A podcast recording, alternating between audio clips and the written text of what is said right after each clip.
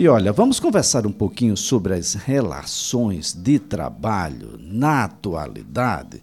Será que é possível, provável e até mesmo legal uma empresa monitorar a atividade dos funcionários nas redes sociais dentro do trabalho? Bom, quem vai nos ajudar a compreender essa situação é um dos mais brilhantes advogados do direito trabalhista aqui no estado de Alagoas, doutor Carlos Hidalgo, a quem a gente agradece, o doutor Carlos, por estar conosco e ajudar a população a compreender essa relação. Um bom dia. da Rádio CBN, sempre uma satisfação estar aqui. E de fato, a gente vive hoje em um mundo muito diferente, onde novas realidades vão surgindo nas relações de trabalho, a gente tem que compreender quais são esses limites para que não tenha nenhum excesso, para que não tenha nenhum prejuízo para nenhuma das partes envolvidas. Há muito tempo a gente discutia a possibilidade de as empresas monitorarem, por exemplo, o e-mail corporativo. Durante muitos anos houve essa controvérsia na jurisprudência se a empresa poderia ou não acessar o computador, acessar os e-mails daqueles funcionários, desde que fossem e-mails corporativos, e-mails da própria empresa. Já tem a jurisprudência consolidada no sentido de que o empregador pode sim monitorar as redes sociais, os aplicativos de redes sociais, desde que fornecidos pela própria empresa ou utilizados em máquinas e equipamentos fornecidos pelo empregador. Então a gente tem que ter muito cuidado com essa situação, porque todos os funcionários, todos os empregadores estão conectados 24 horas. Nós estamos vivendo em um mundo onde a todo momento estamos trocando informações, trocando mensagens, trocando uma série de informações necessárias não só para o trabalho, mas para o dia a dia também. Então, o empregado ele deve ter ciência de que a empresa poderá monitorar esses equipamentos que estão sendo fornecidos pelo empregador. É muito importante essa ciência prévia, Elias, para que a gente não tenha aí uma invasão de privacidade, para que a gente não tenha uma intimidade violada do empregado. Tem que estar ciente desde o momento que ele recebe aquele equipamento, ou melhor também, desde a aquisição, que ele está sujeito a esse controle por parte do empregador. É, é, esse é o, é o limiar dessa relação. Quando é que a empresa de fato está sendo, ah, de alguma forma, ah, prudente ah, em entender que determinadas práticas do cotidiano das pessoas sim interfere no, na sua performance ou na sua relação puramente profissional? E quando é que a empresa excede e aí nós temos uma condição de invasão de privacidade. Esse é um limiar tão difícil assim de ser entendido ou não, professor? É sim, Elias, é muito tênue essa linha quando a gente separa né, a possibilidade de monitoramento e a intimidade daquele empregado. A gente tem que deixar claro também que essa intimidade ela tem que ser preservada de forma absoluta.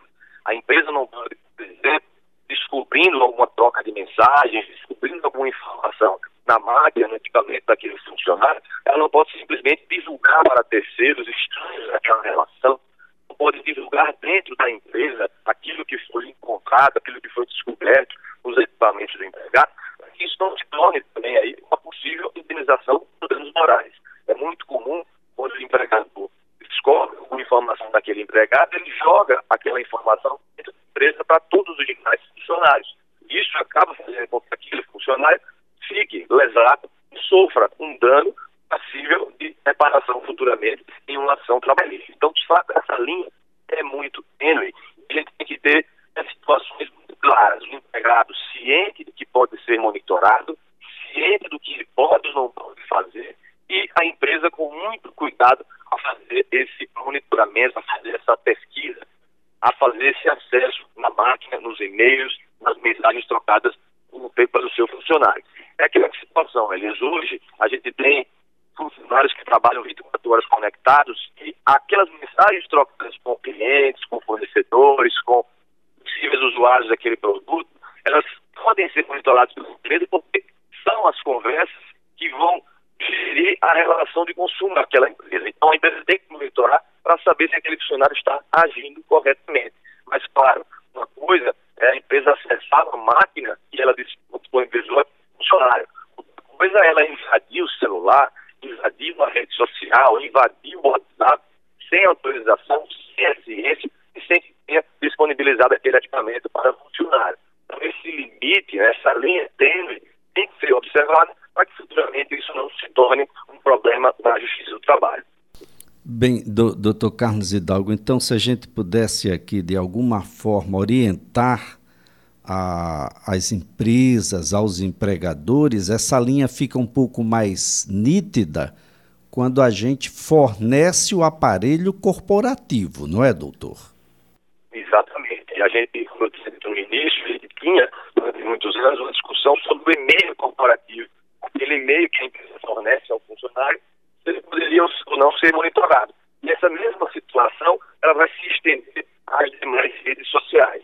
O equipamento que é fornecido pela empresa, ele é de propriedade da empresa. Então, ele pode e deve ser monitorado pelo empregador.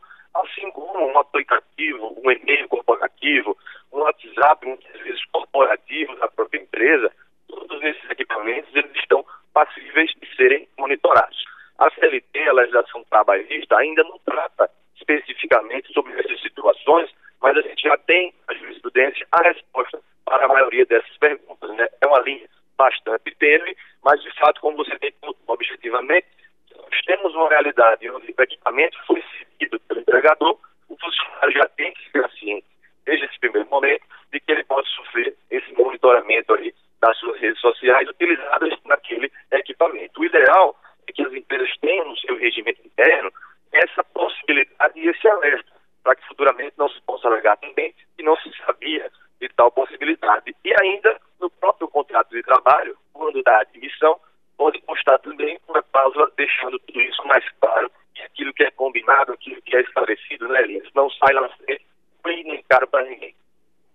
Agora, doutor Carlos Hidalgo, deixa eu complicar um pouco mais essa situação. Mesmo o aparelho sendo corporativo, algumas profissões gozam do sigilo. Eu falo advogados, médicos, psicólogos, enfim, uma série de outras profissões que, ainda que o aparelho seja corporativo, em algum momento essa violação da privacidade do aparelho possa ser encarada como ilegal ou não, doutor?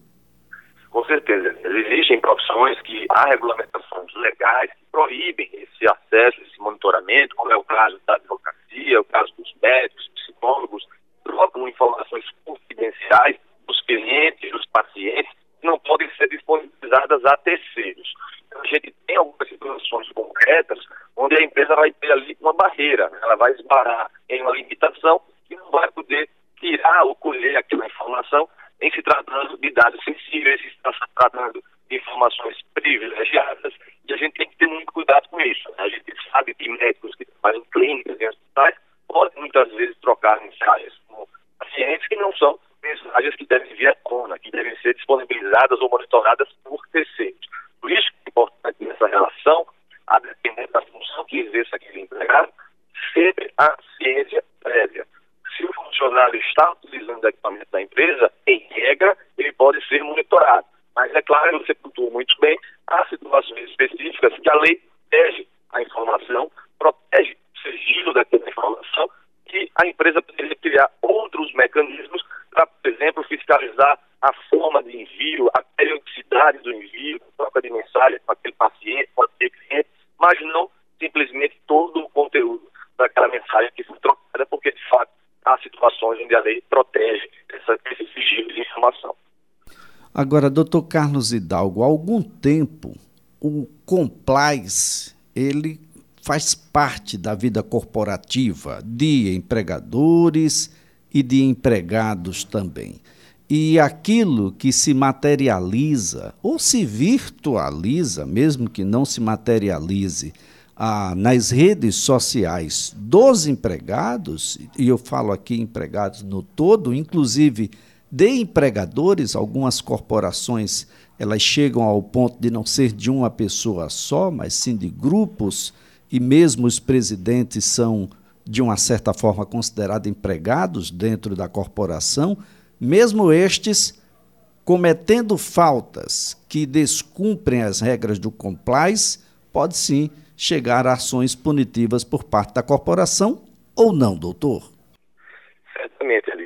Havendo essa previsibilidade dentro da empresa, regras de conduta, regras de compliance, a gente tem já há algum tempo também a LGPD, a Lei Geral de Proteção de Dados, que cada vez mais estão nos trazendo respostas para essas situações novas que vão surgindo. A gente tem uma série de requisitos a serem cumpridos por todos, né? E aí a gente vai ter os próprios empregados, que são diretores, que são presidentes, seja o CEO da empresa, todos estão sujeitos a esse regramento empresarial. O nível hierárquico daquele funcionário, mas sim que se observem todas as regras, e aí pode ser um regimento interno, pode ser um próprio contrato de trabalho, e na maioria das vezes, esses diretores, esses presidentes, esses que exercem cargos de gestão nas empresas, eles possuem mais regramentos, principalmente ligados ao compliance, do que os demais funcionários. Eles têm uma preocupação maior, porque um ato que ele cometa em alguma rede social pode macular a imagem da empresa. E por mais que ele não esteja 100% autorizado a falar em nome do seu empregador, se ele está usando algum equipamento, usando alguma rede social que tem a relação com a empresa, ele pode, em determinado ato ali, fazer com que toda a imagem daquela empresa seja jogada para água abaixo. Então, há de ter também essa preocupação, independente do nível hierárquico daquele funcionário. É, doutor Carlos Hidalgo, a gente precisa ter muito claro de que ah, para algumas corporações o funcionário é a própria corporação. E o que ele faz na sua vida particular estando regrado, estando acordado, fazendo parte do contrato, de uma certa forma, ele nunca deixa de ser a corporação. E os atos que ele comete, é, de uma certa forma, é como se a corporação estivesse cometendo esses atos. Então, alguém que, ah, bom, dirige embriagado e é flagrado, e isso chega até uma rede social ou chega até o conhecimento da empresa, alguém que comete um, um homicídio doloso, alguém que de uma comete uma outra falta social qualquer ah, que é repreensível, pode sim ter o contrato de trabalho cessado, doutor. Eu digo isso como última instância, mas pode haver inclusive outras reprimendas do ponto de vista corporativo ah, por conta dessa atitude que tomou quando não estava em trabalho, quando não estava na empresa? Com certeza. Nós temos aí, desde 1943, o legislador já pensou nessas situações quando ele elencou as hipóteses e as possibilidades de demissão por justa causa. Então, a gente tem lá no 482 da CLT as possibilidades que o empregado pode ser dispensado por justo motivo. E uma delas é exatamente o cometimento de condutas fora do ambiente de trabalho que sejam repreensíveis, que sejam de alguma forma passíveis de algum tipo de punição e mesmo que não tenha sido feito, que não tenha sido cometido dentro da empresa, ele está sim sujeito a uma punição que pode, até no caso, chegar na justa causa. Antigamente, a hipótese mais comum era o funcionário que usava uma farda da empresa e aí fazia algum ato fora do ambiente de trabalho que gerasse uma repercussão maior. E hoje, com as redes sociais, como você bem disse, na maioria das vezes o empregado é a corporação. Ao se manifestar, ao cometer, a fazer algum tipo de conduta, ele está sujeito a macular a imagem da empresa. Então, mesmo que esses fatos sejam cometidos fora do ambiente de trabalho, e aí a gente está falando, mesmo que sejam cometidos em um ambiente virtual, em uma rede social, ele está sujeito também a ser punido e, a depender da gravidade do fato, pode chegar na demissão por justa causa. Vamos imaginar aqui, doutor, e é claro que na hora da raiva as pessoas cometem erros ah, que são terríveis e as redes sociais é uma, uma estrada aberta a, a esse tipo de, de, de ação. Alguém que é demitido ah, de uma determinada empresa e vai lá e posta letras garrafais falando mal da empresa em que trabalhou. Isso pode ter uma reprimenda um pouco mais adiante, doutor? Pode sim, Elias. A gente estava pensando né, na situação onde ainda, enquanto empregado, ele cometeu algum tipo de fato e ele pode ser punido. Mas se aquele funcionário já não está mais na empresa e mesmo assim faz uma postagem, faz uma manifestação em uma rede social e isso macula a imagem da empresa, logicamente ele não vai poder ser demitido porque não é mais funcionário, mas ele está sujeito a uma ação reparatória.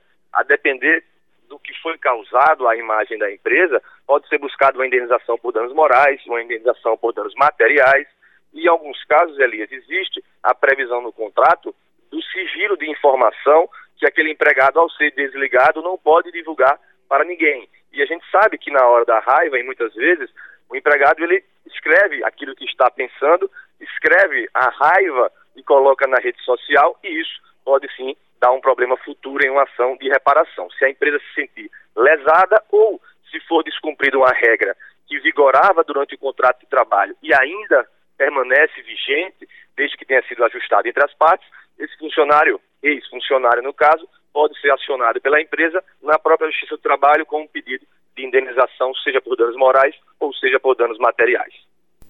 Bem, uh, doutor Carlos Hidalgo, o senhor toca num, num ponto de, de, extrema relevância, principalmente na atualidade, que é um determinado funcionário que tem, uh, que goza, por exemplo, de uma, uh, de uma penetração muito forte na empresa e que detém uma série de informações que são cruciais, inclusive, para o futuro e o presente dessa empresa. São informações muito privilegiadas e que, ao deixar a empresa, acredita, principalmente se não deixa, se deixa ah, não pela sua própria vontade, ah, isso pode acarretar um pouco mais adiante, quem sabe até o futuro da própria empresa, um concorrente que desabonadamente ah, chega até essa pessoa e depois abonadamente quer essas informações. A legislação brasileira protege de alguma forma.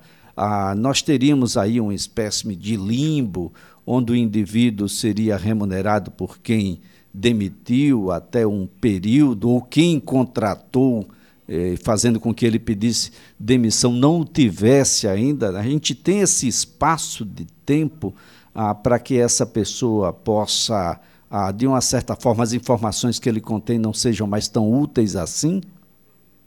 Sim, Elias. A gente tem a própria LGPD, como eu disse, está nos trazendo várias respostas para essas situações novas que estão surgindo nas relações trabalhistas.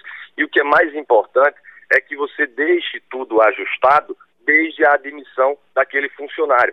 Geralmente, na saída, na demissão, é que para para se pensar no que poderia ter sido feito e no que poderá ocorrer com a saída desse funcionário. Mas se a empresa está bem assessorada, desde a admissão, ela já faz constar no contrato de trabalho cláusulas que garantem, por exemplo, esse sigilo que criem uma espécie de punição caso o funcionário, ao ser demitido, ao ser desligado da empresa, divulgue informações privilegiadas e a gente traz toda essa fundamentação lá do Código Civil, quando a gente está tratando de contratos. Então, tudo isso pode e deve ser ajustado pelos empregadores e pelos empregados enquanto ainda estão naquela relação de trabalho.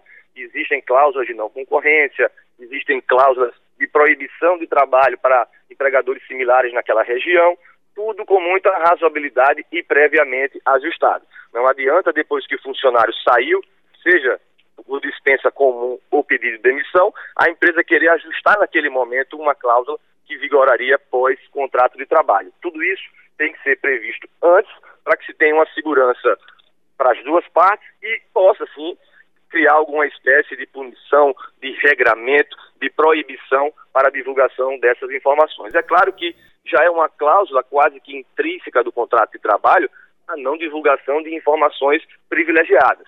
Mas a proibição sem uma previsão de punição muitas vezes não dá certo e na prática não serve para proteger nem o empregado e nem o empregador. Então o ideal é que desde a admissão o funcionário tenha no seu contrato de trabalho cláusulas que deixem claro a possibilidade ou não e o que pode ser divulgado ou não pós contrato de trabalho. Aí sim, ambas as partes ficarão seguras e poderão exercer os seus direitos e obrigações previstas naquele contrato. Doutor Carlos Hidalgo, a nossa gratidão viu, pelas informações, pela colaboração aqui prestada. Uma ótima segunda-feira, uma excelente semana para o senhor. Eu que agradeço, Elias. Um bom dia a todos, sempre à disposição.